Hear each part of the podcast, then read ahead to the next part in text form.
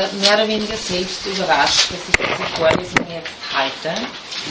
Ähm, ich habe äh, sozusagen die Anfrage erst Ende Jänner bekommen und äh, da ging es darum, dass in dem Modul Recht und Moral ähm, noch eine Vorlesung äh, gehalten werden sollte und ich habe gesagt, wunderbar, sehr schön. Ich habe äh, einen Teil meiner Dissertation Thema Rechtsphänomenologie beschäftigt, in Arbeit als ein Buch äh, herauszugeben, also als einen Teil meiner Dis, den ich noch nicht veröffentlicht habe. Ähm, möchte Sie aber da auch gleich äh, darüber informieren, dass das äh, deine Dissertation natürlich in dieser Hinsicht auch ein bisschen ein Spezialthema ist. Ja?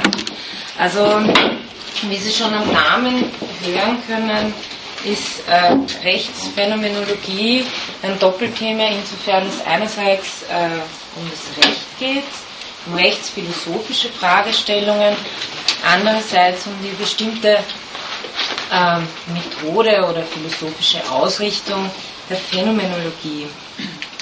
Ähm, für alle, die jetzt nicht äh, Hauptfachphilosophen sind, äh, ich werde mich bemühen, so weit wie möglich und so weit es in meinen Kräften steht, Ihnen ähm, am Anfang sowohl eine Einführung in die rechtsphilosophischen Grundlagen der Rechtsphänomenologie zu geben, als auch in die phänomenologischen Grundlagen äh, der Rechtsphänomenologie. Äh, was aber, wie ich gestehen muss, nicht das Allereinfachste ist. Also darauf muss ich Sie äh, vorbereiten. Ähm, ich werde hier den Text, den ich für dieses äh, Buch schreibe, zum größten Teil vortragen. Und auch da meine Bitte an Sie, ich bin selber noch ziemlich ungeübt, was Vorlesungen betrifft. Äh, ich würde Sie bitten, mich einfach zu unterbrechen, falls Sie etwas nicht verstehen. Und ich möchte das Ganze auch so äh, gestalten, dass wir genug Möglichkeit zur Diskussion haben. Das heißt, ich habe schon einen gewissen Plan, wie dieses Semester ablaufen soll. Aber wenn es nicht ganz so schnell geht, wird es auch kein Problem sein, dann lassen einfach ein paar Autorinnen und Autoren weg.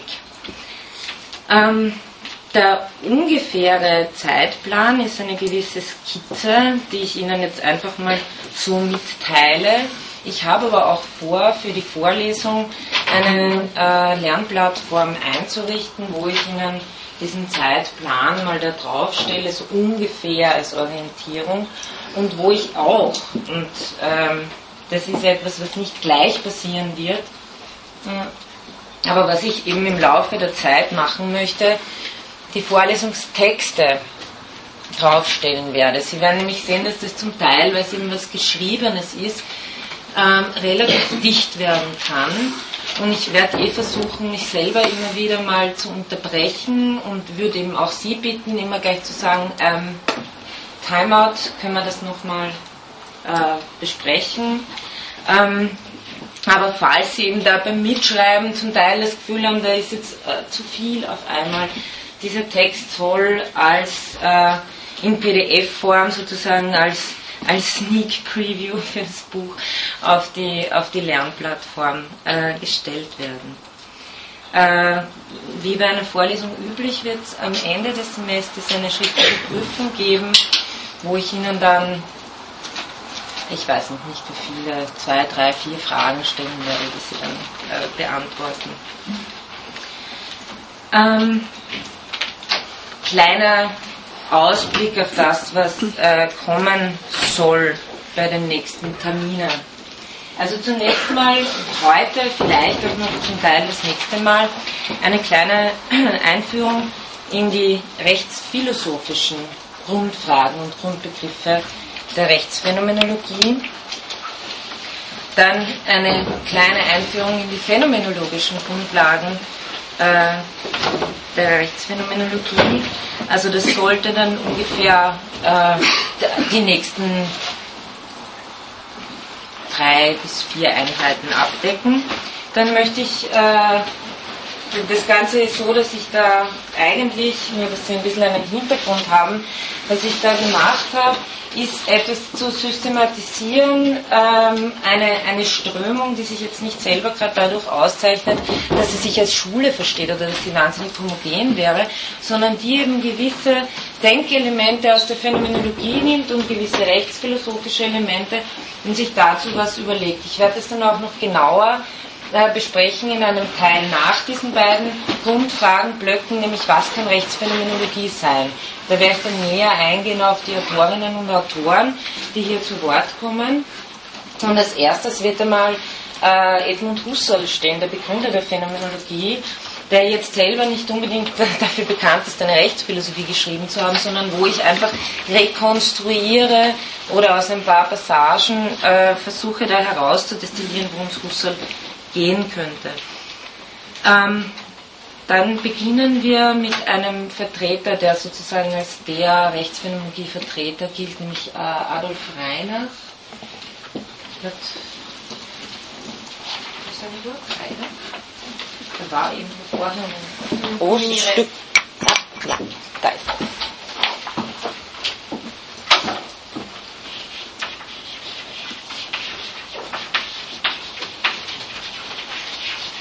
Und äh, Edmund Husserl, aber von dem werden Sie noch genug hören.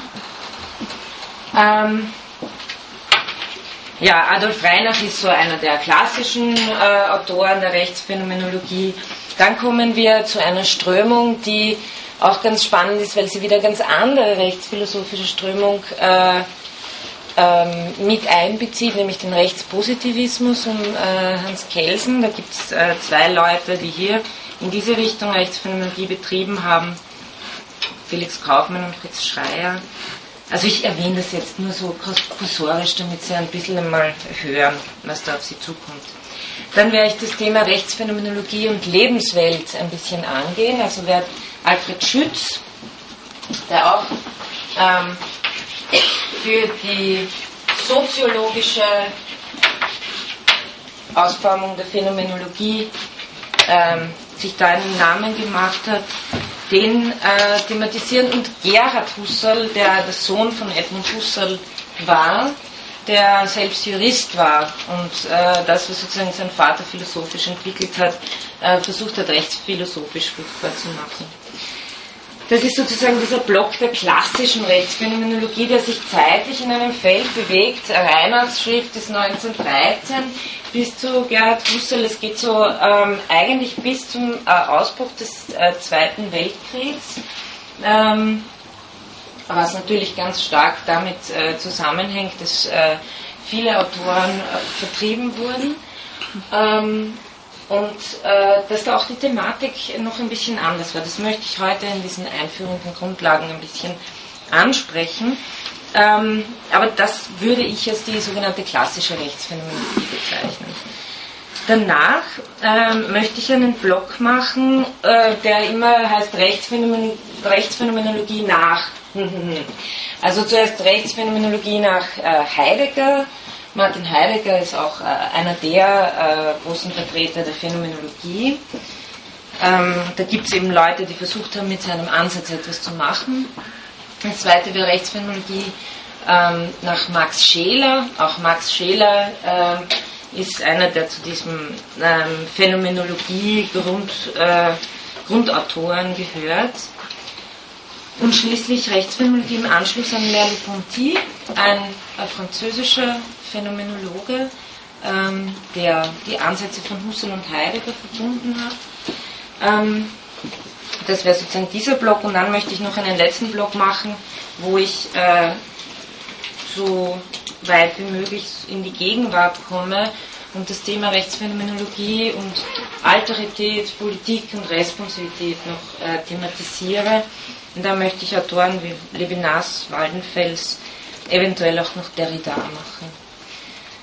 Ähm, das nur mal so als äh, kleine Ankündigung. Wir werden dann sehen, äh, kann sein, dass ich dann äh, etwas kürze. Werden wir sehen, wie wir dann weiterkommen. Okay. Beginnen jetzt einmal äh, mit der ganz allgemeinen äh, Einführung. Rechtsphänomenologie ist ein philosophisches Nachdenken über die rechtliche Ordnung unseres gesellschaftlich-gemeinschaftlichen Lebens eben unter einem phänomenologischen Gesichtspunkt. Sie kann gleichzeitig als ein Teilgebiet der Phänomenologie und als eine Teilströmung der Rechtsphilosophie verstanden werden, wobei die Rechtsphilosophie wieder als Grundlagendisziplin zwischen Rechtswissenschaft und Philosophie steht. Um einen grundlegenden Überblick über die Fragen äh, zu bekommen, sind, wie ich schon gesagt habe, eben diese zwei ähm, Blöcke der Einführung in die Grundfragen je beider Strömungen äh, angesetzt. Damit sollen die Ausgangsbedingungen gegeben sein, in einen Diskurs einzusteigen, der ein klassisches Beispiel von Interdisziplinarität darstellt. Sowohl in der vielfältigen, kreativen und innovativen Deutung der beiden beteiligten Strömungen, als auch, und das äh, will ich auch nicht verschweigen, in der Marginalisierung durch die jeweiligen Hauptdiskurse. Also die Rechtsphänomenologie ist nicht unbedingt das, was Sie sofort antreffen, weder wenn Sie ein Rechtsphilosophiebuch aufschlagen, noch wenn Sie ein Phänomenologiebuch aufschlagen. Also es ist in beider Hinsicht ein marginalisierter Diskurs, so wie das oft auf interdisziplinäre Diskurse zutrifft. Diese Marginalisierung sowohl durch die Rechtsphilosophie als auch durch die Phänomenologie soll mit dieser Einführung ein Denken entgegengehalten und dokumentiert werden, das sich von jeher auf Verbindungen versteht, die zwei Disziplinen gegenseitig befruchten können. Die Rechtswissenschaft, insofern die Phänomenologie eine bestimmte Art und Methode bereitstellt, über Dinge nachzudenken, und die Phänomenologie, insofern vom Recht her auf die Angemessenheit und Tauglichkeit ihrer Methode zurückreflektiert werden kann. Also wir werden hier sehen, dass verschiedenste Verbindungslinien hin und zurück hergestellt werden können. Okay, jetzt zu dem ersten Punkt, zum ersten Block. Rechtsphilosophische Grundprobleme und Grundbegriffe der Rechtsphänomenologie. Ich werde äh, versuchen, also das Ihnen ein bisschen an die Tafel zu werfen, damit Sie die Systematik auch haben. Also das sind die, das heißt bei mir immer Philosophie.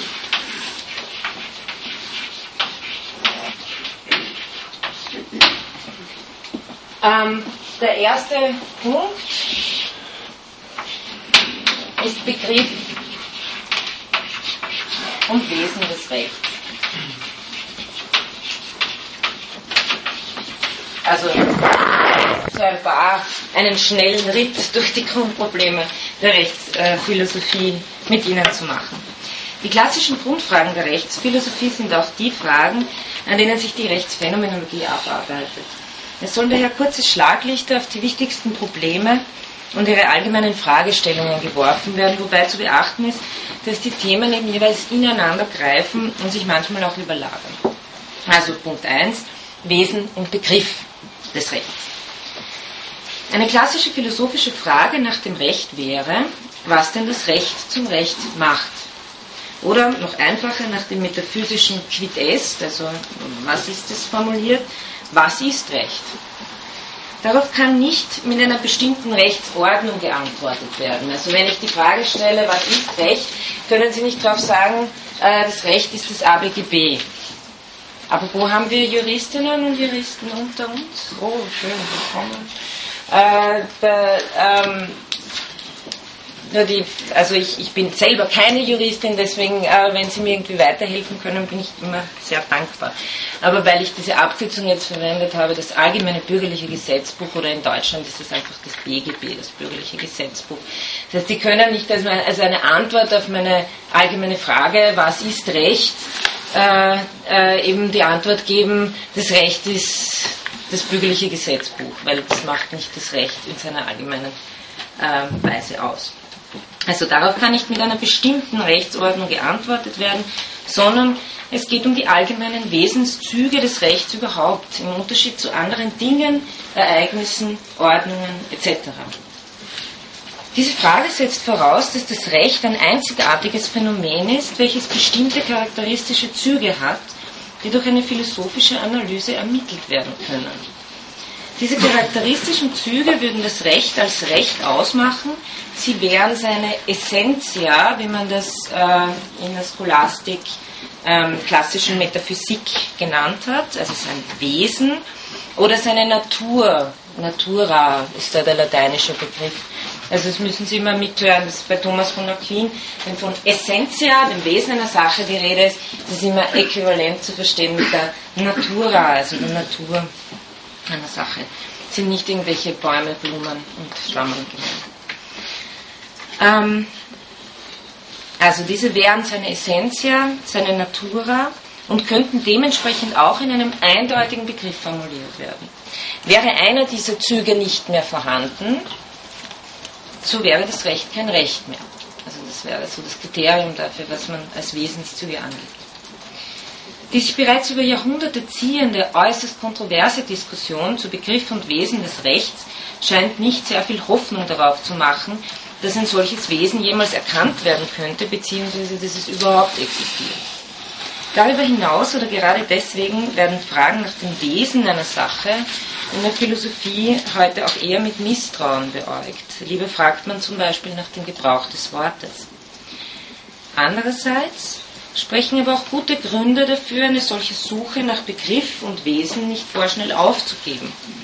Denn jeder von uns weiß im Normalfall sehr klar zu unterscheiden, ob eine Vorschrift bloß moralisch ist oder tatsächlich zum Recht gehört. Oder zumindest wüsste man, wo man prinzipiell nachsehen müsste, um diese Frage zu entscheiden. Nämlich wo oder wie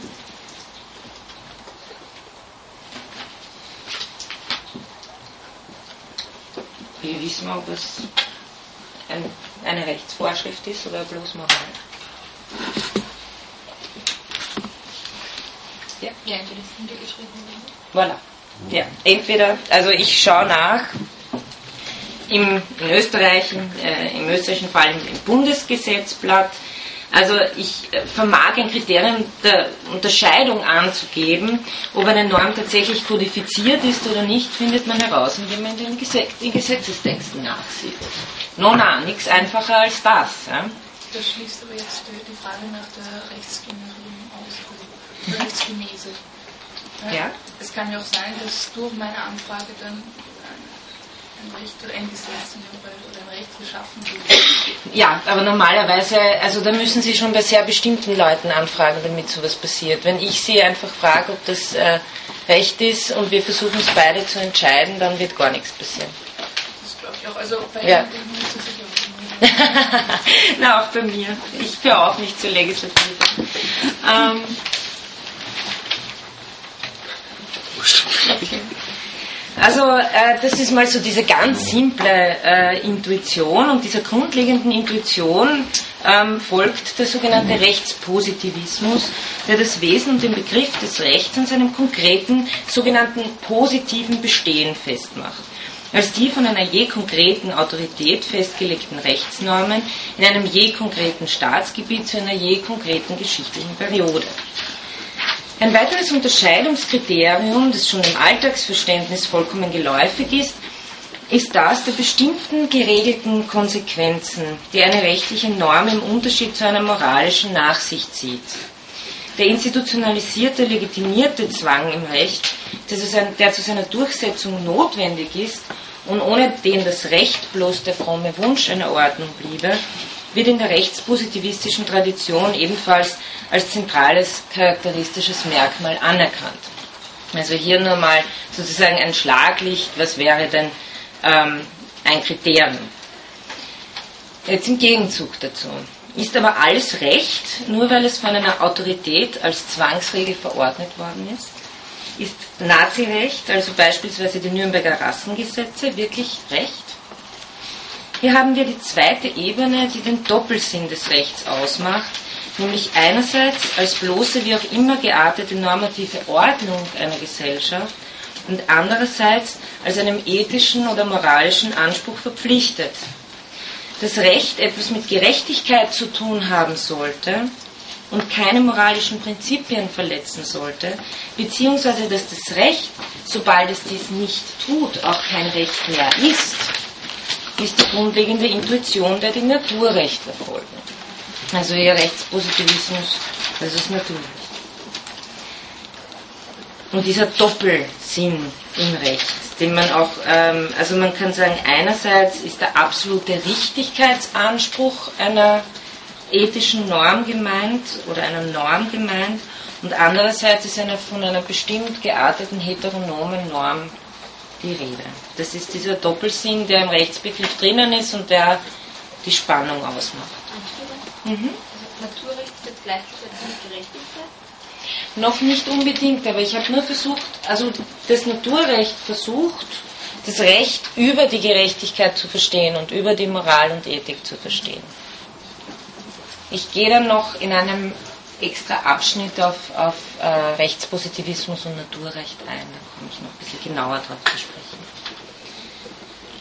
Wie aber kann man diese beiden Ansätze in einem Rechtsbegriff, der ja sozusagen die Überschrift ist, was ist Recht, wie kann man diese beiden Ansätze in einem Rechtsbegriff zusammenbringen oder soll man sie überhaupt zusammenbringen? Kann man sie überhaupt zusammenbringen?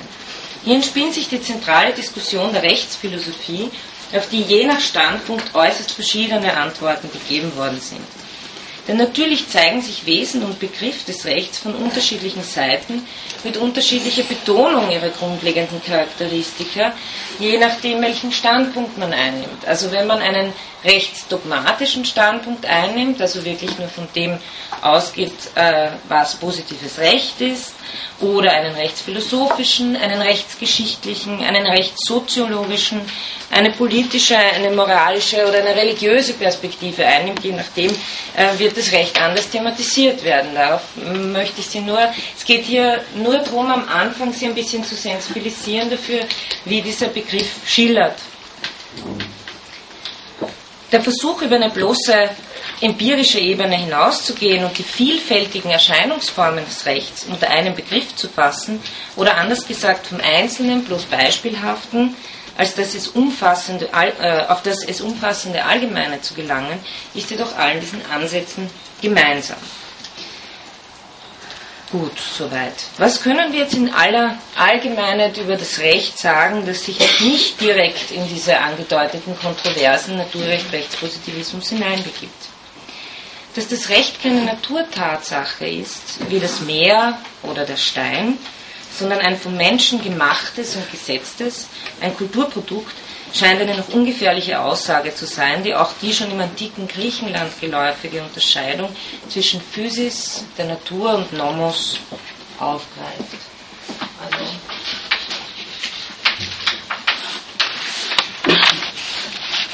Nomos, der Begriff für Gesetz und Physis für Natur.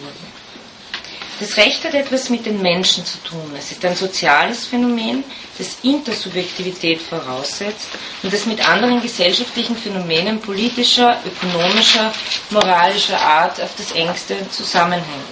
Weiters, das Recht regelt das menschliche Zusammenleben und tut dies auf normative Weise. Das ist ein ganz wichtiger Begriff.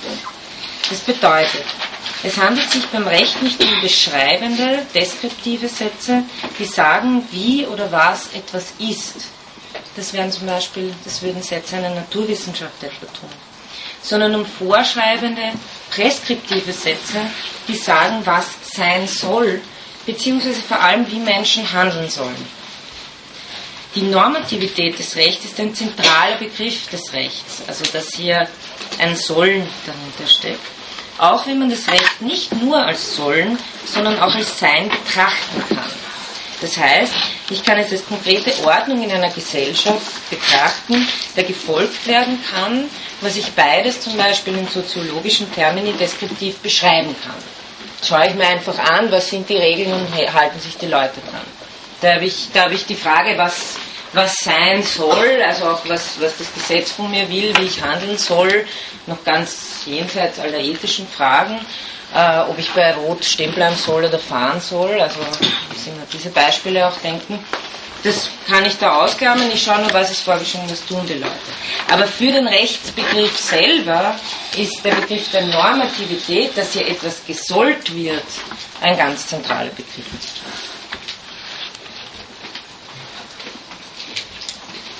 Ähm, Vielleicht eine kleine Anmerkung auch noch dazu. Diese strikte Unterscheidung zwischen Sollen und Sein macht auch den Unterschied zwischen normativen Gesetz, also Gesetz, das in Sollen vorschreibt, und Naturgesetz deutlich, beziehungsweise die Ambivalenz, die in einem allgemeinen Gesetzesbegriff vorhanden ist, wenn nicht näher geklärt wird, was damit gemeint ist. Also wenn man einfach nur von Gesetz spricht, ist damit noch gar nicht klar, meine ich jetzt ein Gesetz, das ein Sein äh, vorschreibt, also ähm, Schwerkraft, ja? oder ist es ein Gesetz, das ein Sollen äh, vorschreibt?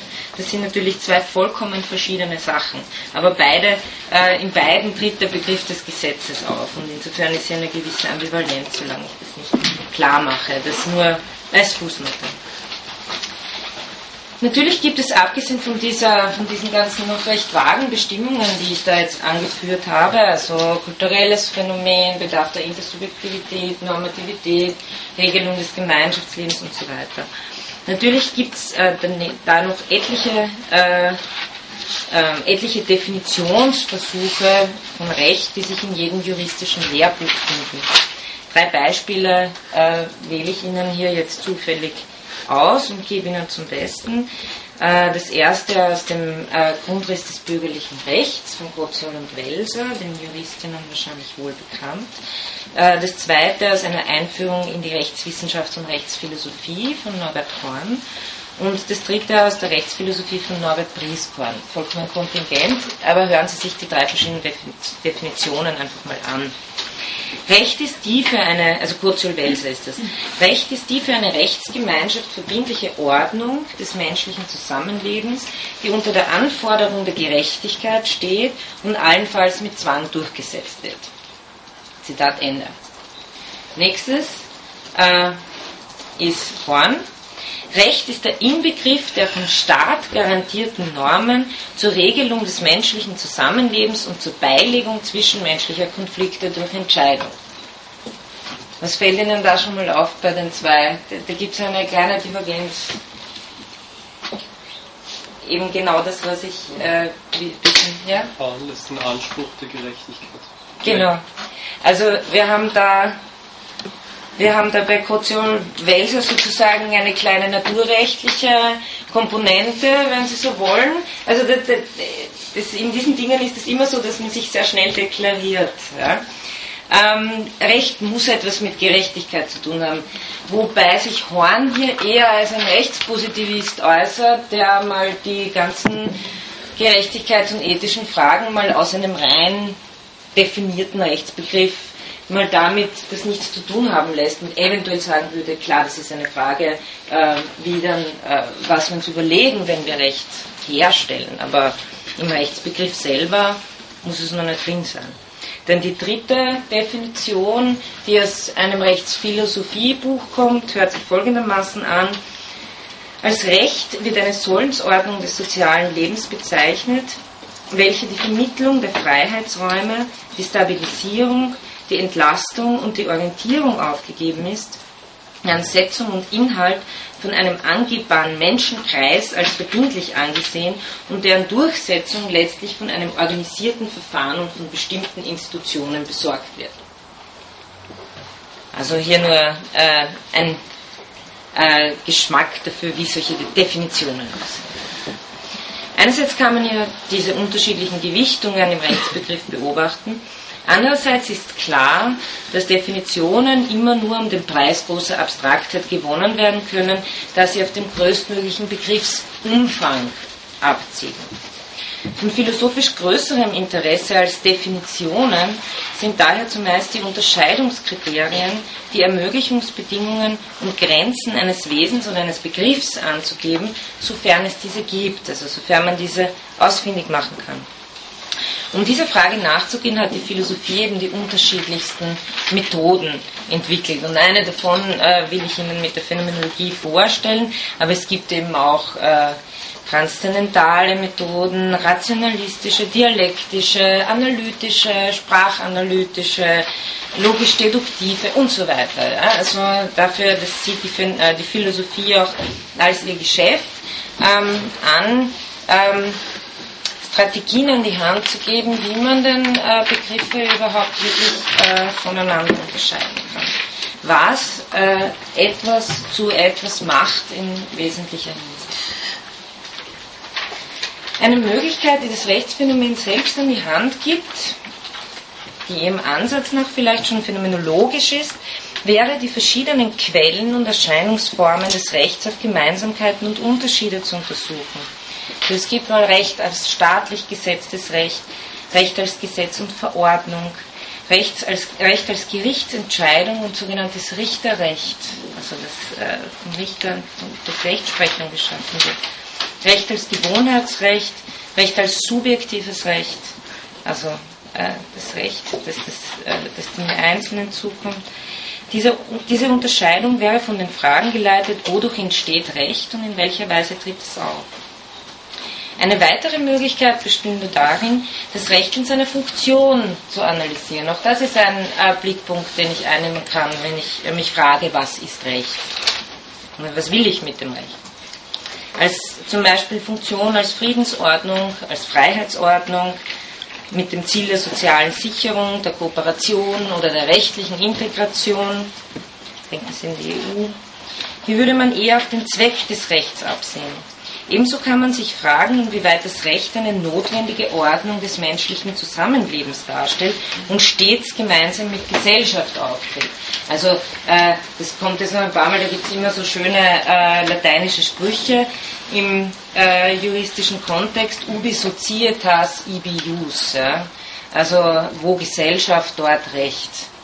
Man sich auch fragen, ob überall, ob Gesellschaft bedeutet, dass damit eine Rechtsordnung einhergeht.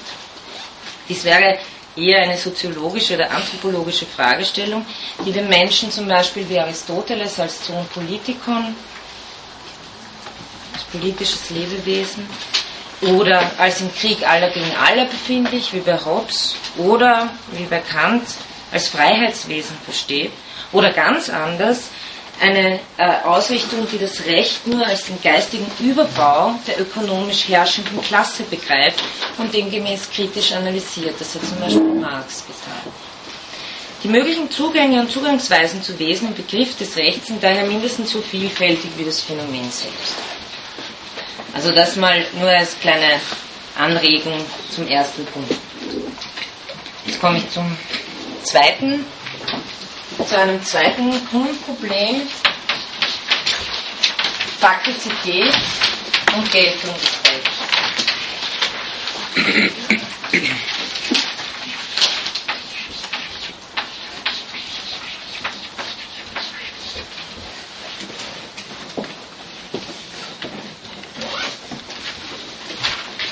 Ein ganz zentrales rechtsphilosophisches und rechtsphänomenologisches Problem, das eng zur Wesensfrage gehört, ist das der Geltung. Dabei geht es nicht wie in der Logik und in der Mathematik, wenn äh, diese von Geltung sprechen, wahr oder falsch, um Evidenz, epistemische Rechtfertigung oder korrekte Herleitung eines Satzes, sondern, auch möglichst allgemein formuliert, darum, ob eine Norm als rechtliche Sollensforderung Bestand hat. Geltung kann an verschiedenen Dimensionen festgemacht werden. Jetzt kommen drei wirklich sehr unterschiedliche Perspektive und Aspekte. Erstens an der Korrektheit juristischer Erzeugung, das heißt an rein formalen Kriterien. Zweitens an der Faktizität der Durchsetzung. Oder drittens an einem inhaltlich bestimmten Sollen, das wiederum Rechtfertigung erfordert. Dem entspricht die von Ralf Dreyer hat das äh, sogenannte äh, unterschiedene juristische, soziologische und ethische Geltungsbegründung.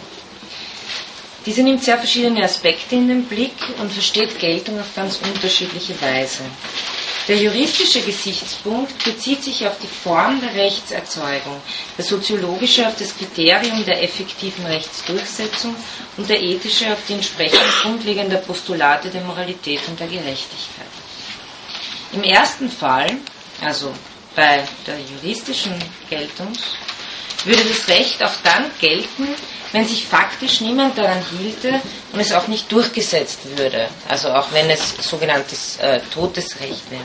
Ebenso, wenn es moralisch von niemand anerkannt und als ungerechtfertigte Rechtsnorm betrachtet werden würde. Trotzdem bliebe es kodifiziertes, geltendes Recht. Dieser erste positivistische Geltungsbegriff ist der juristisch geläufige. Geltendes Recht ist das, was korrekt erzeugt und in Kraft ist, beziehungsweise einfach das, äh, was im Gesetzbuch steht. Und wenn sofern das eben äh, korrekt erzeugt worden ist, ähm, ansonsten kann dagegen formaler Einspruch erhoben werden. Äh, insofern ist es einfach das Recht, das gilt. Wurscht, ob Sie oder ich damit einverstanden sind, ob wir es ethisch richtig oder gut finden oder ob wir uns daran halten oder nicht. Im zweiten Fall, also das war die faktische Durchsetzung, wird Geltung darüber verstanden, ob das Recht tatsächlich befolgt wird, das heißt umgesetzt, anerkannt, durchgesetzt wird, unabhängig von seiner moralisch-normativen Qualifikation. Also wenn alle etwas anerkennen, heißt es deshalb auch noch nicht, dass es, äh, wie einige Autoren so schon sagen, richtiges Recht ist, sondern es, man kann äh, die Geltung daran festmachen, dass sich einfach eine Rechtsgemeinschaft daran hält, dass es durchgesetzt wird, dass es, dass es gelebt wird. Ich könnte sagen, das ist das gelebte Recht. Im dritten Fall der Geltung durch moralisch-normative Richtigkeit wäre die Geltungsbedingung auch dann erfüllt, wenn sich zum Beispiel niemand an die in Rechtsnorm halten würde, ja sogar, wenn es dieses Recht als juristisches Recht gar nicht gäbe. Also wenn äh, ich davon ausgehe, dass ich sage, eigentlich müsste das äh, richtige Recht müsste so und so und so aussehen und es gilt deshalb, weil es das gerechte, richtige, wahre Recht ist, äh, dann äh, muss das nirgendwo in einem Gesetzbuch stehen, um zu gelten, sondern die Geltung besitzt es allein Kraft seiner moralischen Rechtfertigung. Ja. Ich hätte noch eine Frage zum ersten Punkt, nämlich ähm, wenn man sagt, es ist formal richtig zustande gekommen, von was geht man dann da aus? Geht man da aus von einem Parlament, von einer. Legislative? Genau. Oder geht man da aus von einem Diktator, der einfach autark Recht spricht? Oder? Ja, ich habe so allgemein formuliert, weil es natürlich je auf das konkrete Rechtssystem drauf ankommt, was korrekt erzeugt worden ist. Also das hängt immer vom Rechtssystem ab. Genau, weil wenn Sie das wieder nach einem beispielsweise moralischen Maßstab be bewerten würden, dann wären wir wieder beim dritten Punkt.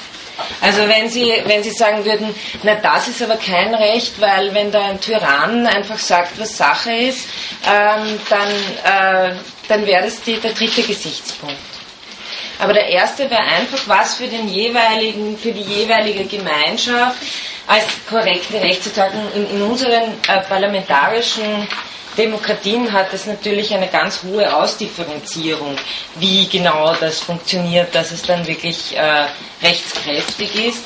Aber äh, das kann man ja auch dann äh, nachprüfen und zum Beispiel, äh, wenn, wenn Einspruch erhoben wird, ähm, dass ein Gesetz nicht verfassungskonform ist, zum Beispiel, dann könnte das dadurch gekippt werden. Das wäre eben so ein Einwand, wo man sagt, das äh, er gilt nicht innerhalb des österreichischen Verfassungssystems, weil es passt nicht dazu. Das wäre, würde eher in den ersten Punkt fallen. Ähm, jetzt gibt es, werden diese drei Facetten des Geltungsbegriffs und die spiegeln sich auch in der rechtstheoretischen Auseinandersetzung wieder. Ich führe äh, Ihnen jetzt äh, von äh, Horn nochmal ähm, vier systematische Gesichtspunkte an, unter denen, unter denen Geltungstheorien also wirkliche Theorien, die da entwickelt wurden, was denn Geltung sein solle, wieder in sehr verschiedene Ausprägungen an. Ähm, also da geht es äh, ganz breit formuliert äh, wieder um die Gründe, aus denen Gesetze von Menschen befolgt werden. Ähm, ich zähle äh, die vier mal auf und sage dann ein bisschen was dazu.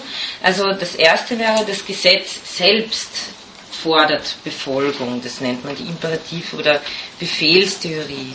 Ähm, das geht von der simplen Idee aus, das Gesetz äh, befiehlt mir was und deshalb gilt das. Ein Befehl gilt. Ja?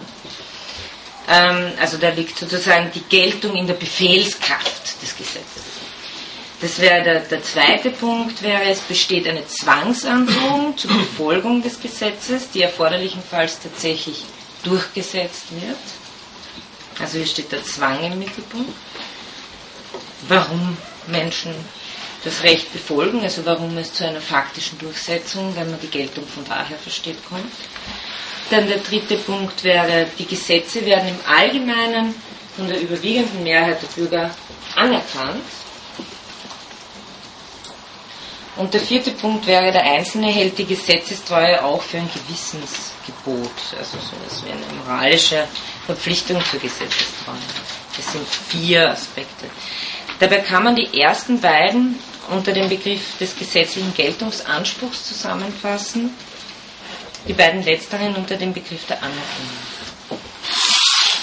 Man könnte es auch so formulieren, dass die ersten beiden Aspekte einen objektiven, der Anführungszeichen, Gesichtspunkt der Geltung suchen, während die letzten beiden einen subjektiven oder intersubjektiven Geltungsgrund ansetzen. Objektiv heißt jetzt mal, dass es nicht, dass es sozusagen im Objekt liegt, im Objekt des Gesetzes oder des, äh, der Autorität, die das befiehlt. Das heißt nicht mehr als das, das also Objekt im Gegensatz zum Subjekt. Objektiv heißt zum Beispiel eben, dass es eine faktische Macht gibt, die die gesellschaftliche Autorität besitzt, Anordnungen und Befehle zu erteilen und diese, das wäre schon in den zweiten Aspekt übergehend, unter Androhung bzw. gegebenenfalls unter Anwendung physischer Gewalt durchzusetzen. Wieder so ein schöner lateinischer Spruch, auctoritas non veritas facit legem. Also die Autorität macht das Recht, nicht die Wahrheit. Wurscht, ob es richtig ist oder stimmt, äh, der, der befiehlt sozusagen die Autorität, was auch immer die sei, ob die das Volk selbst sei, äh, wie in äh, einer Demokratie wie Österreich oder ob das äh, irgendein Herrscher ist, äh, das lassen wir mal offen. Als Anhänger einer solchen Theorie, also dieser Imperativtheorie und äh, die Geltung Kraft-Macht versteht, kann Thomas Hobbes gelten. Ausgearbeitet wurde sie vom ältesten Vertreter des Rechtspositivismus, dem Briten John Austin. Also Hobbes, glaube ich, kennen Sie. Der Mensch ist dem Menschen ein Wolf, Leviathan. Ähm, und äh, John Austin gilt so als der Vater des Rechtspositivismus, der das erstmals eben die Geltung des Rechts formuliert hat über die äh, Autorität des Gesetzgebers und diese Befehlstheorie ähm, ungefähr ein Anhaltspunkt, also äh, 19. Des, hat im Beginn des also 19. Jahrhunderts 1790 bis 1859 gelebt, nur dass Sie es ungefähr einordnen können. Hobbes natürlich äh, viel früher im 16. Jahrhundert. Allerdings gilt diese Imperativ- bzw. Befehlstheorie heute weitestgehend, äh, es wird Sie nicht wundernehmen, als überholt da sie eng an ein absolutistisches Staatsbild mit dem Machtanspruch eines souveränen Herrschers verknüpft ist. Im Zeitalter des demokratischen Rechtsstaats formuliert man diesen Aspekt eher unter dem Gesichtspunkt der sogenannten Zwangsordnung. Das haben Sie ja auch schon bemerkt in diesen äh, Definitionen des Rechts, dass hier immer wieder das Element des Zwangs schon eine ganz wichtige Rolle spielt. Recht kann nur als Freiheitsordnung funktionieren, wenn es diese Freiheit Rechtsbrechern gegenüber schützt und sich als Zwangsordnung durchsetzt. Ohne Durchsetzung durch staatlichen Zwang ist daher eine Rechtsordnung meist wertlos, weshalb sie eine grundlegende Komponente der Geltung ausmacht. Menschen befolgen Gesetze, weil sie dem Zwang ausweichen wollen. Also ein wesentlicher Aspekt der Rechtsordnung, Hobbes hat das äh, so formuliert, kein Recht ohne das Schwert. Äh, man kann es auch weniger martialisch formulieren.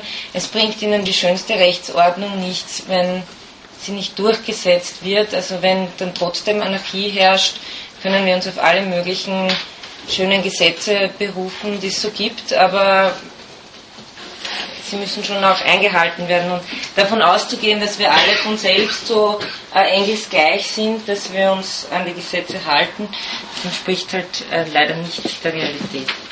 Das heißt, äh, die Durchsetzung des Rechts und dieser ähm,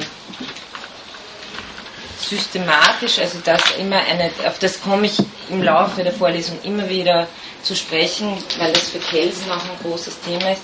Also dass an eine Rechtsvorschrift immer eine Zwangsfolge geknüpft ist, nämlich nicht irgendeine, das ist ja auch wichtig. Das kennen Sie auch aus den Gesetzbüchern wie, oder Strafgesetzbuch, wie viel Strafe bekomme ich für dieses und jenes. Das kann nicht die Richterin dann dort sitzen und sagen, nein, dann gebe ich zwölf Jahre und dem gebe ich zwei Monate, weil der gefällt mir besser. Also das ist sozusagen eine ganze, äh, auch hier eine ganze komplexe äh, Anordnung dessen ist, wie äh, diese Sanktion, wie man äh, technischer eher sagt, zu erfolgen hat. Das gehört zu einem ausdifferenzierten Rechtssystem natürlich dazu. Und warum, das wäre jetzt wieder so die Frage nach der Geltung, warum befolgen die Menschen die Gesetze?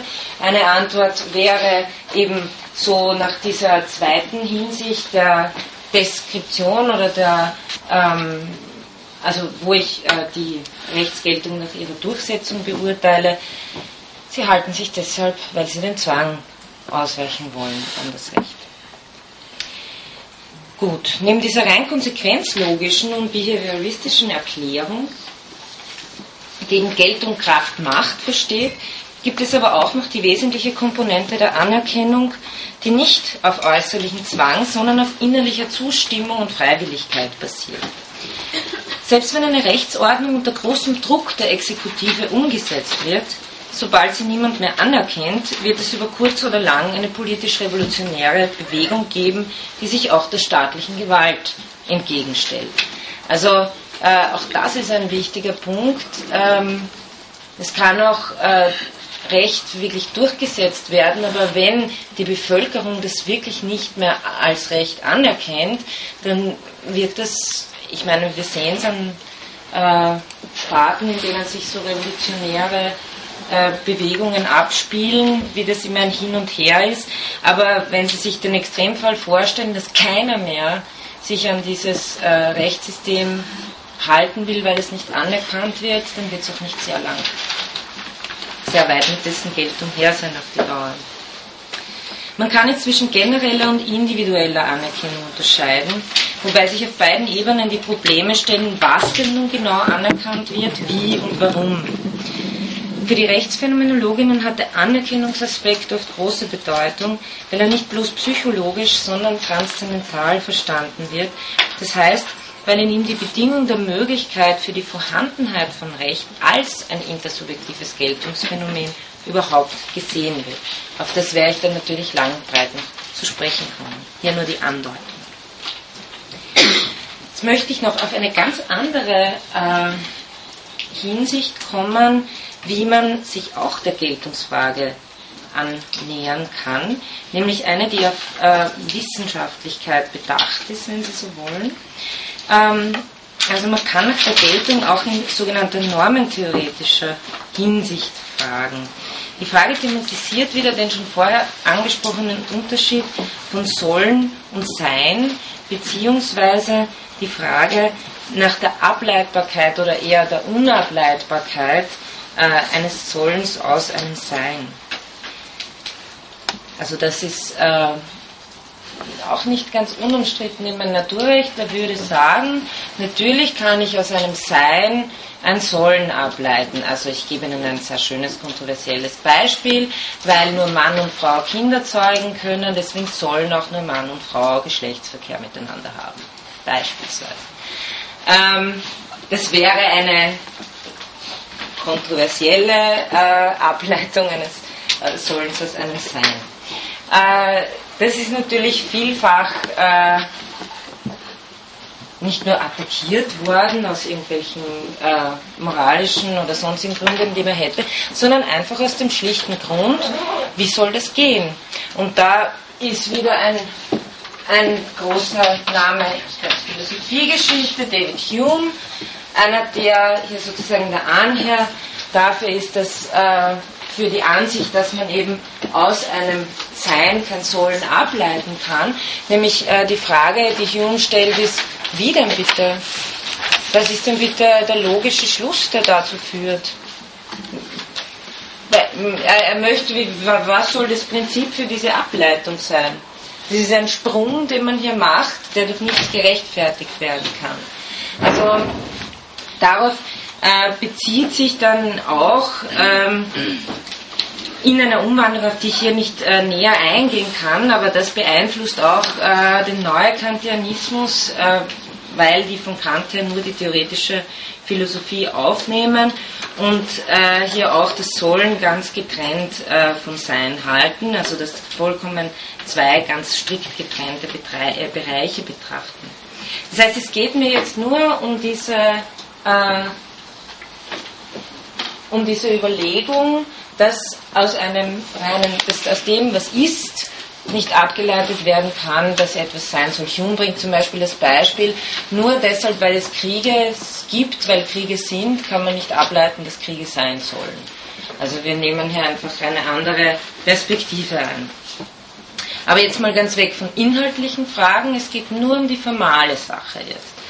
Und äh, damit hat sich der neukantianische Rechtstheoretiker und kritische Rechtspositivist Hans Kelsen äh, beschäftigt der für viele Vertreterinnen der Rechtsphänomenologie von Bedeutung war und den äh, Sie wahrscheinlich auch kennen, beziehungsweise wenn nicht, äh, dann tritt er Ihnen in Form der österreichischen Verfassung sozusagen entgegen, weil er da einer der wesentlichen Mitautoren ist. Also Hans Kelsen ist, äh, hat 1881 bis 1973 gelebt, äh, hat äh, an der Universität Wien unterrichtet und hat, ich komme eben auf ihn nochmal in, in einer ganz eigenen Vorlesung in Verbindung mit den Rechtsphänomenologinnen zu sprechen, weil er eine sehr wichtige Figur äh, war, überhaupt einer der bedeutendsten Rechtstheoretiker des 20. Jahrhunderts und hat ihm dem Rechtspositivismus mit seinen Überlegungen wirklich erstmals eine,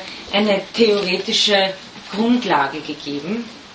Ähm, Vielleicht eben nur ein, ein paar Worte äh, zu diesem biografischen Hintergrund, das man vielleicht wissen sollte. Also äh, Kelsens war Verfassungs-, Staats- und Völkerrechtler und hat eben auch an der österreichischen, an der Verfassung der äh, österreichischen Verfassung der Ersten Republik äh, wesentlich mitgearbeitet, wurde dann aufgrund seiner jüdischen Herkunft äh, vertrieben, konnte flüchten war zuerst kurz in, in Prag, dann in Genf und ähm, ist dann nach Amerika ausgewandert. Hat sich aber auch dann noch, also auch, auch nach 45 äh, sehr bedeutend in den rechtstheoretischen Diskurs äh, äh, eingemengt, allem was UNO und so Völkerrecht betrifft. Also Hans Kelsen wirklich eine ganz bedeutende.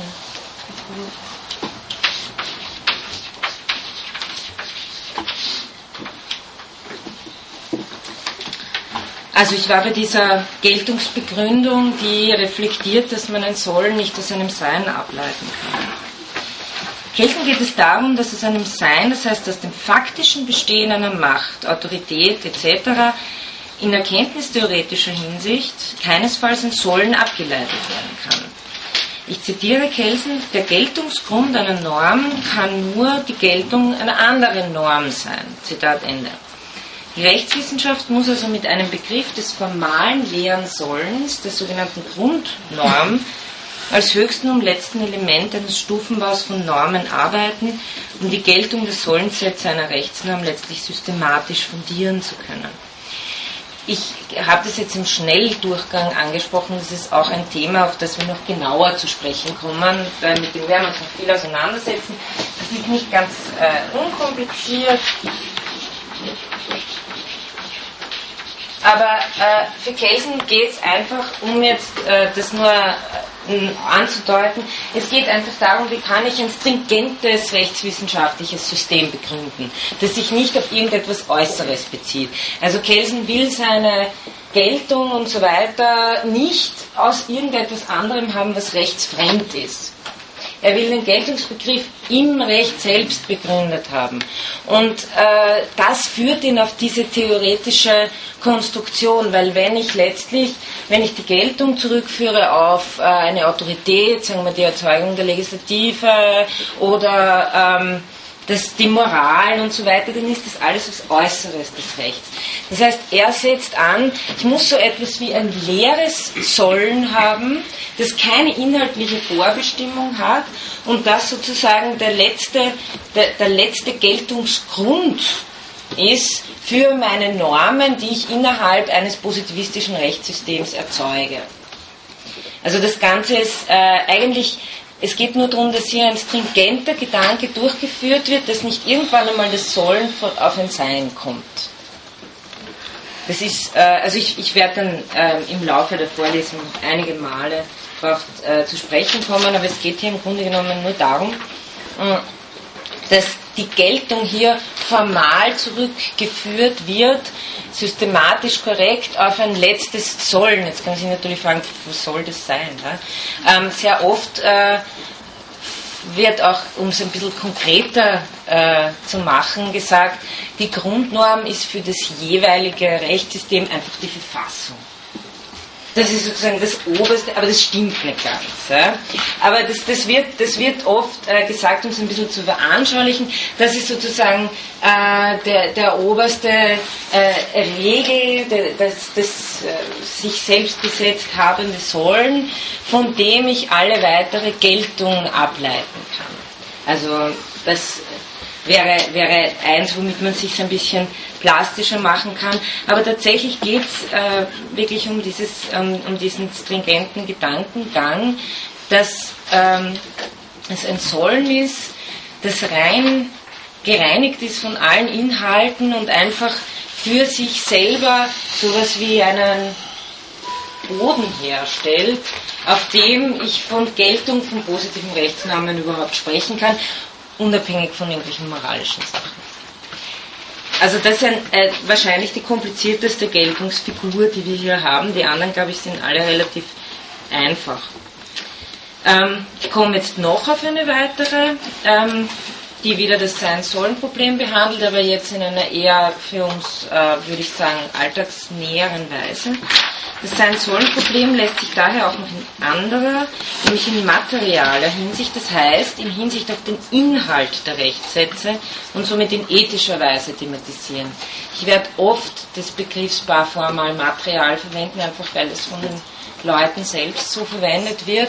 Der, wenn vom materialen ähm, Gehalt die Rede ist, dann ist das immer der Inhalt der Rechtssätze die, Form, die Formalität des Rechtssatzes, man kann zum Beispiel sagen, es ist einfach die Form, die das Recht zum Recht macht. Das wäre wieder dieser erste juristische Geltungsbegriff. Wenn es in der Form des Rechtlichen ist, je nachdem wie die ausschaut, äh, dann gilt es als Recht. Oder ich konzentriere mich auf den Inhalt und sage, auf den Inhalt kommt es darauf an. Ähm, also das nur, immer wenn ich sage Material, geht es um den Inhalt des Rechts. Gut, also das wird hier thematisiert.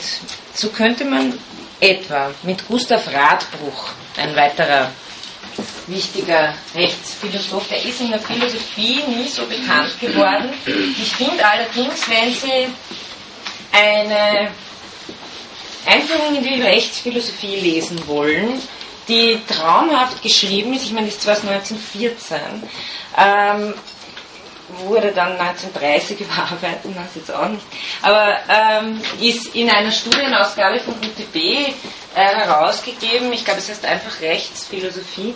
Äh, Radbuch ist einer, der wahnsinnig gut schreiben kann, also das, äh, das ist wirklich mal eine Rechtsphilosophie, die nicht so fad ist, die meisten sind unendlich fad. Ähm, Radbuch kann, Radbuch kann äh, gut schreiben, vielleicht auch da ein paar Worte. Äh, er kommt ursprünglich auch so aus dem, aus dem Rechts Positivismus. Ich werde dann, wenn ich zum Thema der Gerechtigkeit komme, zu Radbruch noch einiges sagen, weil dafür ist eigentlich bekannt geworden, dass er sich äh, dass er, äh, bezüglich des Nationalsozialismus sich ganz deutlich distanziert hat. Und da ist die sogenannte Radbruchsche Formel etwas, was in die Rechtsphilosophiegeschichte eingegangen ist. Das komme ich dann äh, später noch. Radbruch war auch so in der äh, Weimarer Republik, war, war auch sogar Reichstagsabgeordneter ähm, und ganz kurze Zeit äh, war er sogar Minister. Ähm, okay, also ich gehe jetzt da einfach weiter bei diesem Geltungsbegriff, wir kommen danach nochmal auf Radbruch zu sprechen. Ähm, so könnte man etwa mit Radbruch formulieren, dass es einem Rechtswillen eines Staates oder einer Gesellschaft zwar ein Wollen, wenn dieses von Zwang begleitet ist, wohl auch ein Müssen, aber niemals ein Sollen abgeleitet werden kann. Und hier müssen Sie Sollen jetzt eher als ethisches Sollen verstehen. Macht ist demnach zwar eine notwendige, aber keine hinreichende Bedingung für die Geltung des Rechts. Sie bedarf immer einer Rechtfertigung, die jeder Machtausübung vorhergehen muss, damit eine rechtliche Verbindlichkeit gegeben ist und nicht bloß faktische Anmaßungen. Diese Argumentationslinie hat schließlich auch Habermas in seinem Werk Faktizität und Geltung aufgegriffen, auf das noch des Öfteren im Kontext der Rechtsphänomenologie hingewiesen werden wird. Also Jürgen Habermas kennen Sie, glaube ich, auch alle. Äh, und der hat das Werk Faktizität und Geltung, das ist auch so ein riesen, weiß ich wie viel, 100 Seiten Buch, ähm, wichtiges Werk für die Rechtsphilosophie, ich glaube 80er Jahre. 80er Jahre. Ähm, also, dabei geht es einerseits bei äh, Habermas um die soziologische Komponente des Rechts in seiner faktischen Vorhandenheit und Durchsetzungsmacht als komplexes bürokratisches System, andererseits um die allgemeine Geltungskomponente, die bei Habermas auf intersubjektive Rechtfertigung durch die kommunikative Vernunft abzielt und damit auch dem ethisch-moralischen Gesichtspunkt gerecht zu werden versucht. Also hier mit Radbruch und dann noch in einer Weiterentwicklung könnte man sagen mit Habermas wird versucht, äh, die Geltung immer gleichzeitig auch in einen Rechtfertigungsaspekt zu binden. Also man kann das von zwei Seiten betrachten. Einerseits äh, Geltung Kraft Macht, aber andererseits normative Geltung, Geltung nur dann, wenn etwas auch als gerechtfertigt gelten kann. Jetzt natürlich die Frage, wie, wie, wie, wie sind diese Prozeduren der Rechtfertigung? Und Habermas hat da einen recht brauchbaren Ansatz dafür mit seinem Konzept der kommunikativen Vernunft, indem er sagt, äh, es ist einfach so, dass wir das in Prozessen äh, des herrschaftsfreien Diskurses, also wo jeder sozusagen äh, seine äh, Meinung äußern kann, äh, auf äh, Rechtfertigung die Rechtfertigung und intersubjektive Arbeiten, die Anerkennung und so intersubjektive Arbeiten. Also wichtig ist ja nur, ähm, was die Geltung betrifft, hier wird Geltung eben auch das Sollen äh, aus einer ethischen Komponente her verstanden.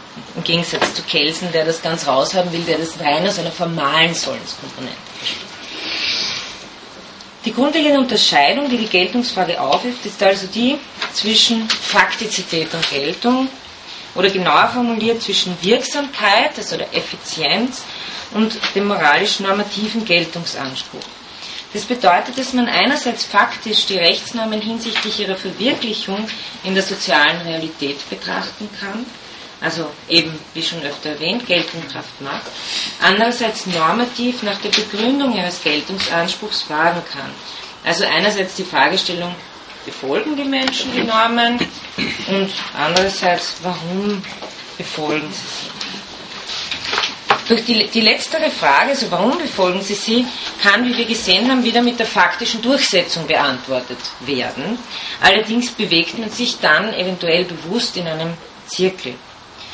Das Ziel einer jeden Rechtsordnung, die ja den Anspruch hat, gesellschaftliche Realität nach Maßgabe von inhaltlichen Anforderungen zu steuern, ist es aber schließlich, normative und faktische Komponenten in Deckung zu bringen, so dass alle tun, was sie auch als richtig anerkennen. Das wäre der Idealzustand. Jetzt komme ich zum äh, dritten Punkt.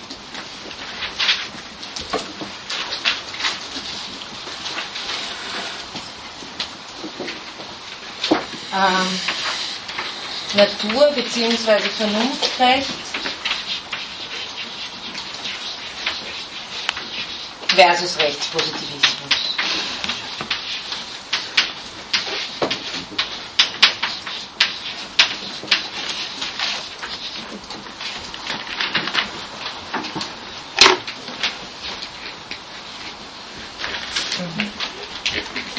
Kontroverse zwischen Naturrecht und positivem Recht wurde weiter oben schon angesprochen, da sie auch den grundlegenden Doppelsinn des Rechts reflektiert.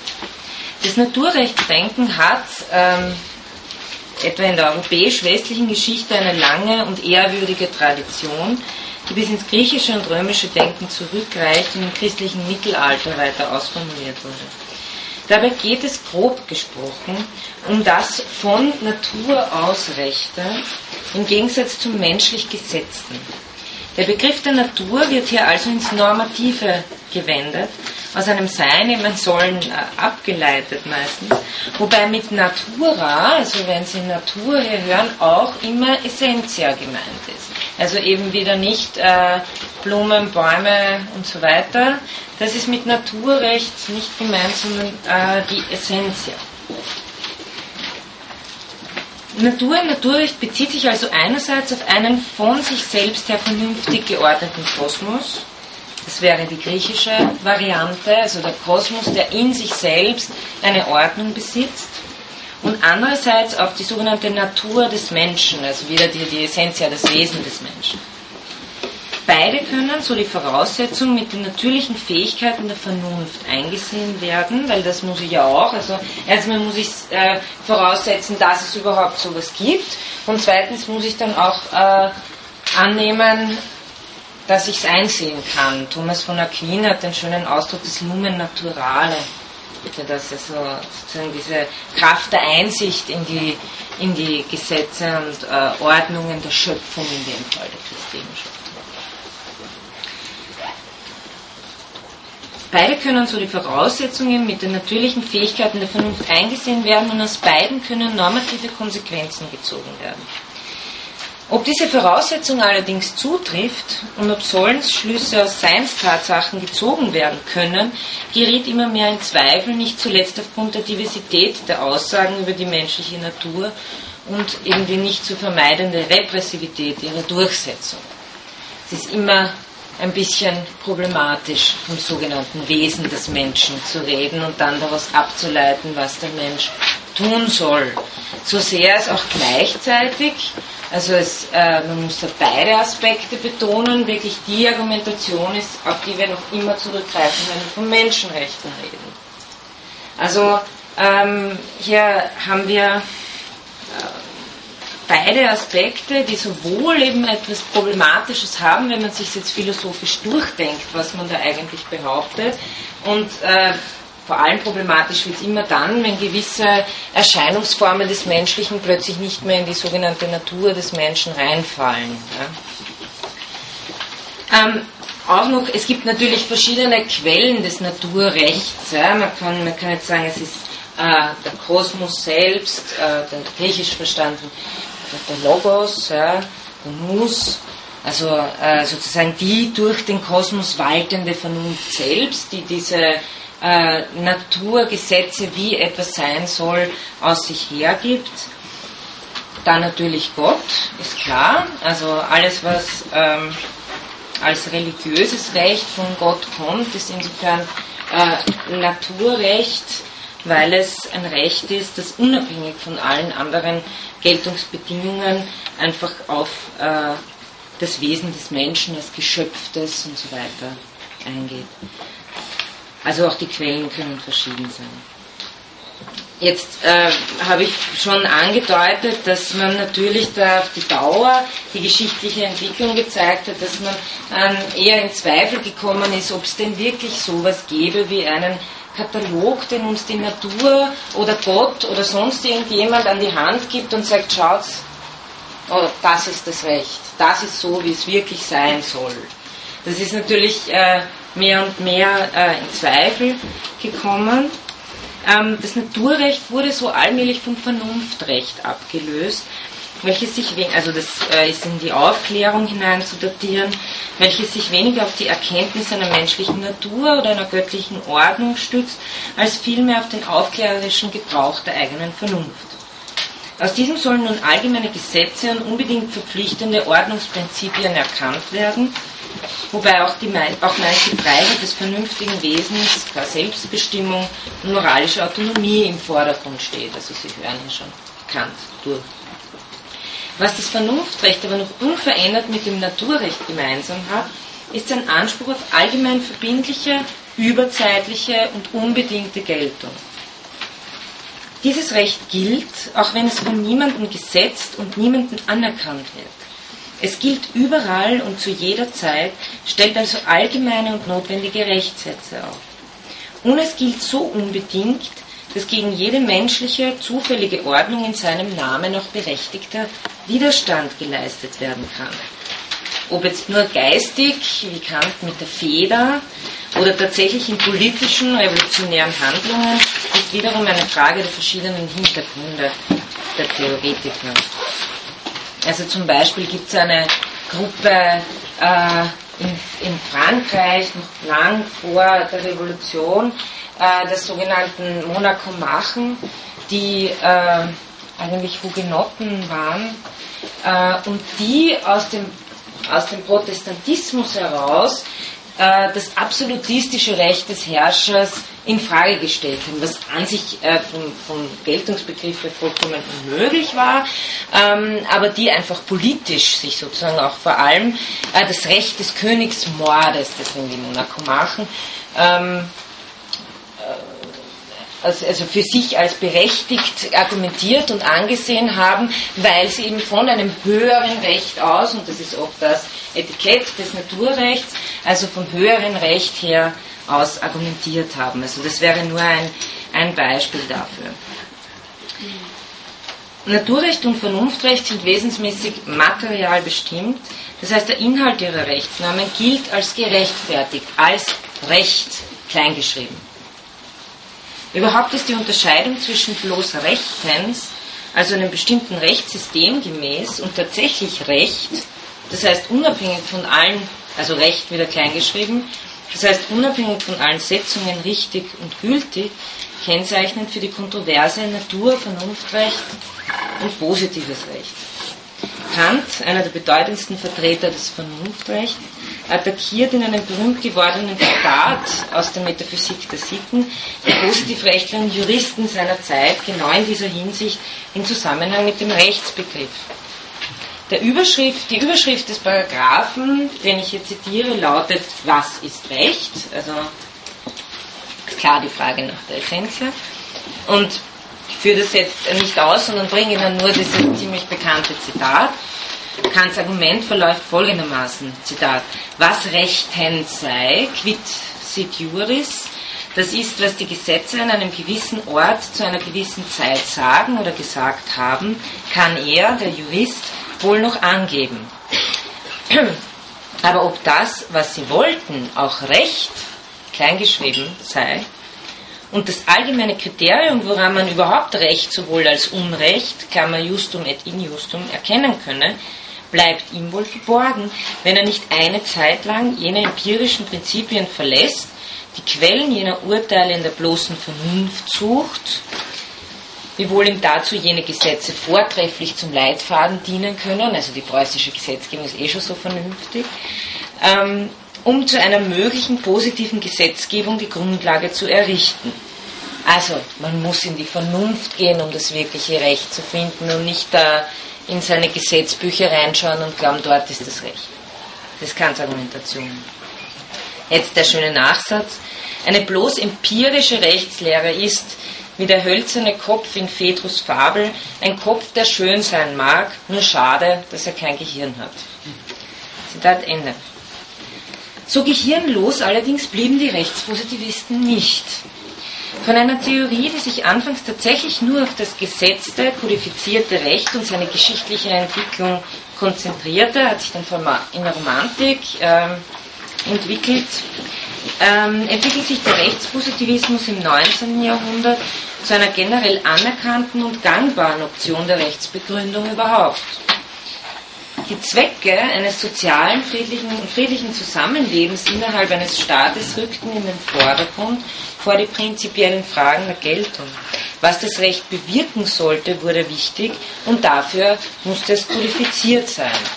Nicht ohne Zufall sind es der Sozialreformer, Utilitarist und Jurist Jeremy Bentham und sein Schüler John Austin, die hier die ersten entscheidenden Schritte machten. Also Jeremy Bentham ist vor allem als Utilitarist.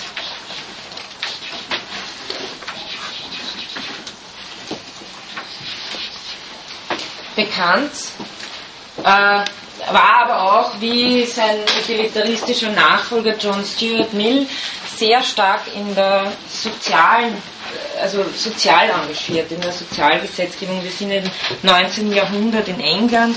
Ähm, Bentham war auch Jurist. Und äh, eben da äh, rückt was anderes in den Vordergrund. Man fragt sich nämlich, wofür haben wir dieses Recht überhaupt? Und insofern ist auch der Rechtsbegriff äh, jetzt auf einmal rückt weg von dem, was wirklich Recht ist und so weiter, sondern von dem, was man tatsächlich da hat und was man damit machen kann. Deswegen wird der Rechtspositivismus attraktiver. Die zwei, äh, ja, schließlich erhielt der Rechtspositivismus eben durch den bereits erwähnten Hans Kelsen auch eine philosophische, durch den Neukantianismus inspirierte Fundierung. Also diese komplizierte Geschichte mit der Grundnorm, auf die ich noch näher eingehen werde, ist sozusagen dann auch äh, das theoretisch, ein theoretisches Fundament, das Kelsen da äh, nachliefert äh, das eine argumentative Kohärenz aufzeigt, also wo er, wo er durchaus äh, gegen Kant auch argumentieren könnte und sagen könnte, nein, mein Rechtsbegriff kommt nicht aus der Vernunft, sondern der kommt aus äh, einer Setzung heraus und die kann sich legitimieren durch den Begriff des Sollens. Rein formal. Ähm, und das nennt sich dann äh, nach Kelsen kritischer Rechtspositivismus und reine Rechtslehre. Rein bezieht sich hier darauf, dass Kelsen äh, die Rechtswissenschaft wirklich als eigene Wissenschaft etablieren will und von allen anderen Einflüssen reinigen will. Also von politischen, moralischen, soziologischen, psychologischen, das will er alles raushaben. Er will eine, eine reine Rechtswissenschaft haben, die die äh, Geltung aus sich selbst und überhaupt äh, die, die ihre, ihre eigenen Kriterien aus sich selbst entwickeln. Obwohl der Rechtspositivismus durch eben genau diese Indifferenz gegen andere Einflüsse und vor allem durch diese methodische Distanzierung von moralischen Fragen nach dem Zweiten Weltkrieg vor allem politisch diskreditiert war. Also Sie müssen sich vorstellen, ähm, Hans Kelsen hat selber als Betroffener des Nationalsozialismus natürlich theoretisch konsequent sagen müssen, auch Nazirecht ist Recht. Also das, das ist das dann, äh, worauf äh, Juristen wie äh, Radbruch natürlich reagieren und sagen, na, aber dann können wir nicht so eine Rechtstheorie haben. Also das ist, ähm, Kelsen wird sagen, ja, aber es hat halt inhaltlich nichts damit zu tun, was kodifiziert ist, was äh, sozusagen in einem äh, Rechtsstaat, was schon äh, selbst ein, ein schwierig zu verwendender Ausdruck ist äh, für das Dritte Reich, weil man ja eher als Unrechtsstaat bezeichnen würde. Aber äh, hier sehen Sie eben in der höchsten Kontroverse, wo Kelsen ihm selber diese Aussage gibt, so auch, auch Nazirecht ist Recht trotz dieser äh, Schwierigkeit gab es eine nächste äh, theoretische Weiterentwicklung durch äh, H.L.E. Hart. Liebe diesen Namen, weil wenn man Hart heißt, dann heißen natürlich viele so wie einer selbst und deswegen hat er den schönen Vornamen Herbert Lionel Adolphus. Ähm, also äh, britischer Rechtsphilosoph, der die Sprachphilosophie und Sprachwissenschaft sowie Rechtswissenschaft fruchtbar gemacht hat. Gleichzeitig eben, das ist eine historische Entwicklung, die werde ich in der nächsten Stunde sicher auch nochmal äh, thematisieren.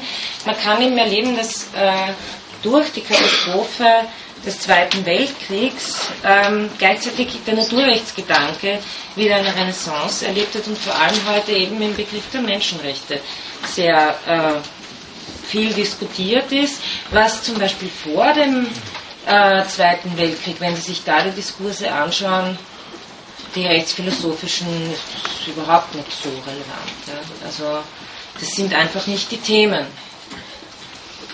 Ähm, also gleichzeitig erlebt der Naturrechtsgedanke eine Renaissance. Obwohl es heute auch Vermittlungstheorien zwischen positivem Recht und Naturrecht gibt, wie zum Beispiel von Ronald Dworkin, der die Rechtsprinzipien als unsichtbare Fluchtpunkte der ethischen Orientierung im positiven Recht herausarbeitet, bleibt die Kontroverse noch immer ein Angelpunkt des rechtsphilosophischen Denkens.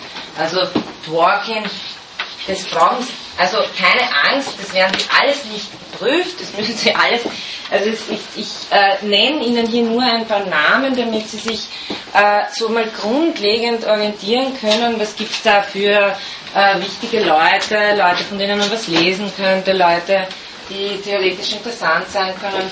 Das ist äh, ein äh, lebender Rechtsphilosoph, Amerikaner, Ronald Dworkin, der eben eigentlich auch aus dem, der ist ein Schüler von Hart im Grunde und äh, der äh, zeigt aber was ganz Interessantes, nämlich vor allem was Richterentscheidungen betrifft.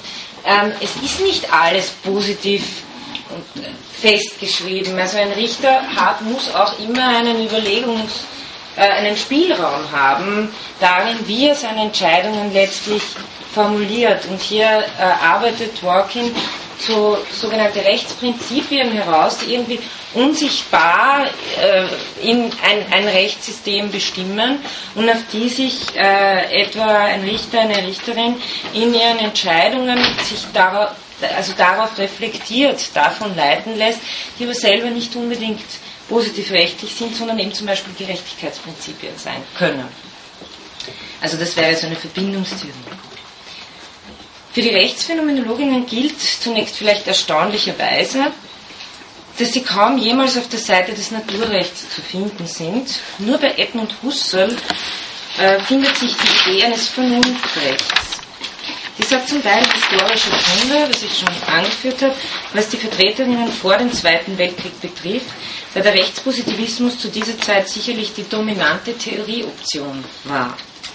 Auf der anderen Seite liegen die Gründe ganz konkret in der phänomenologischen Methode selbst, die sich nicht auf eine göttliche oder vernünftige Ordnung berufen oder sie in rein formalen a priori einsehen könnte, finden kann. Vielmehr muss sie diese aus den Sachen selbst ermitteln. Das ist so der Schlachtruf Husserls zu den Sachen selbst, auf den ich eingehe.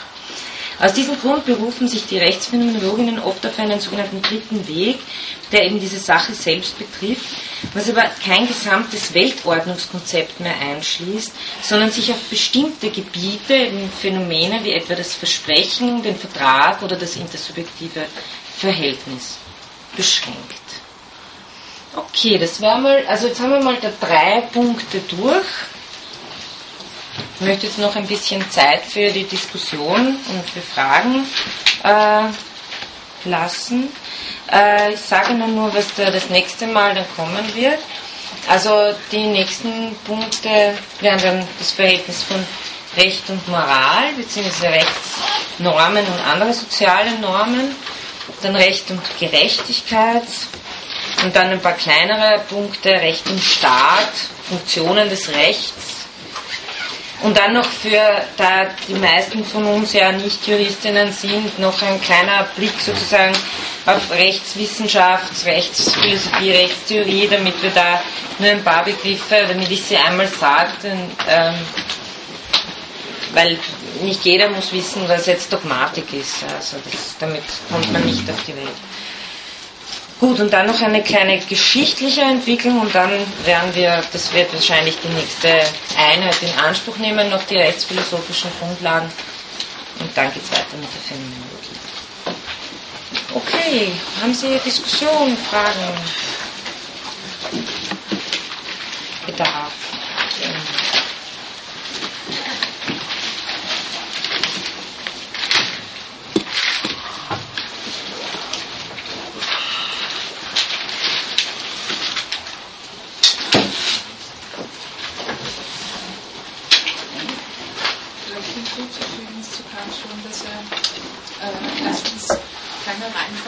Basis hat für seinen Rechtsbegriff, äh, wenn man ihn schon aus dem siebten Gesetz sozusagen herausklauen möchte, weil äh, es durchaus eben auch Kirchenwichtigkeit dokumentiert mit einem Namen. Aber sagen wir, dass eben keine dieser vier Formeln, die er von der Vorlesung aufgestellt hat, eben eine inhaltliche Komponente hat. Und einfach äh, eben nicht nur ein formales System ist, nur nicht nur eine Vernunft einsicht so unproblematisch für allgemeine Fragen? Naja, ähm, Sie meinen die Selbstzweckformel, äh, die ist aber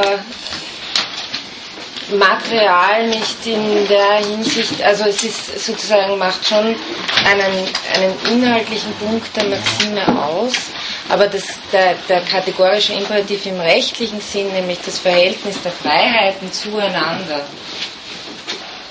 ich weiß jetzt nicht, ob ich, ob ich, ob ich das äh, herkriege. Äh, ich habe es, ja genau. Also die Freiheit eines jeden auf die Bedingungen einschränken, unter denen sie mit jedes anderen Freiheit nach einem allgemeinen Gesetz zusammen bestehen kann. Das ist schon ziemlich formal.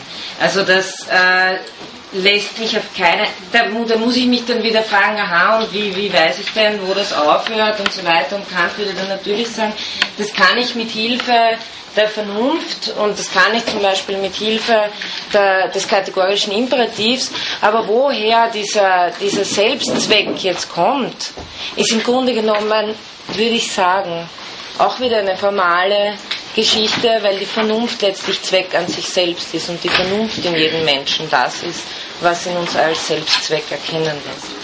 Also ich meine... Ja, sicher ist schwierig, ich meine, äh, jede Philosophie hat denke ich mal, zugrunde liegen immer auch gewisse anthropologische Ansichten, wie auf der Hauptsache mhm. und wo es sehr überregisch schwerwiegend mhm. wie sich das dann in dem Berufs dieser ausdrückt. Ähm, mhm.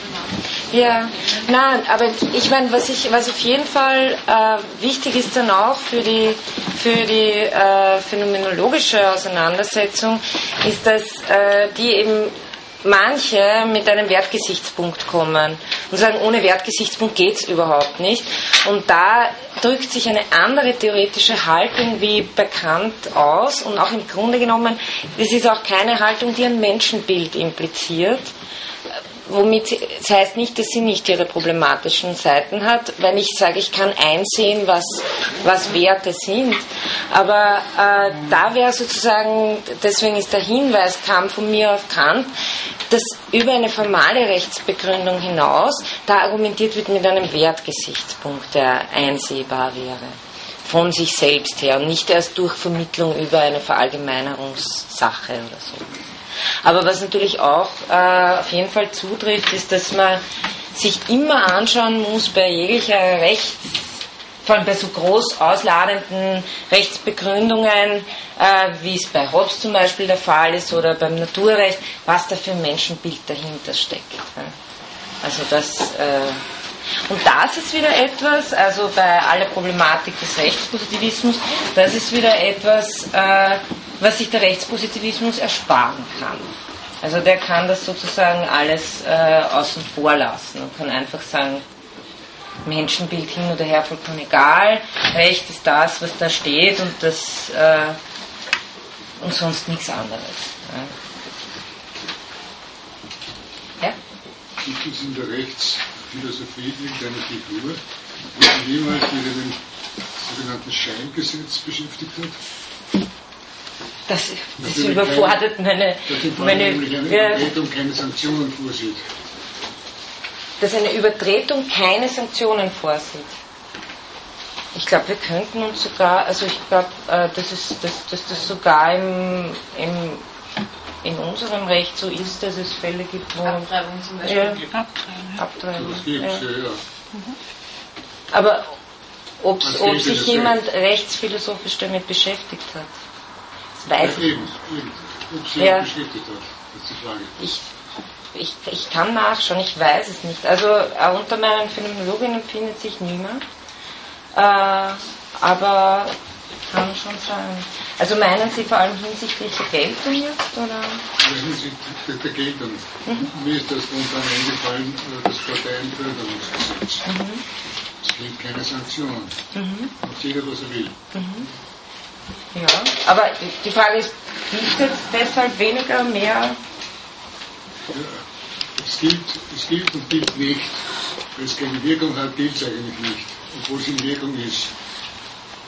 Ja, also aber das sehen Sie sehr schön, wie Sie jetzt in Ihrer Argumentation genau diese zwei äh, Geltungs, äh, Geltungsperspektiven da in Kraft gesetzt haben. Ja.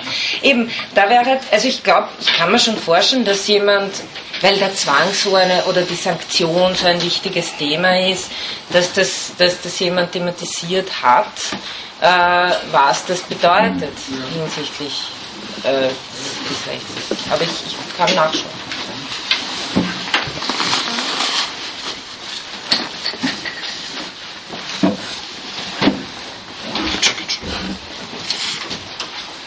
Okay, dann entlasse ich uns.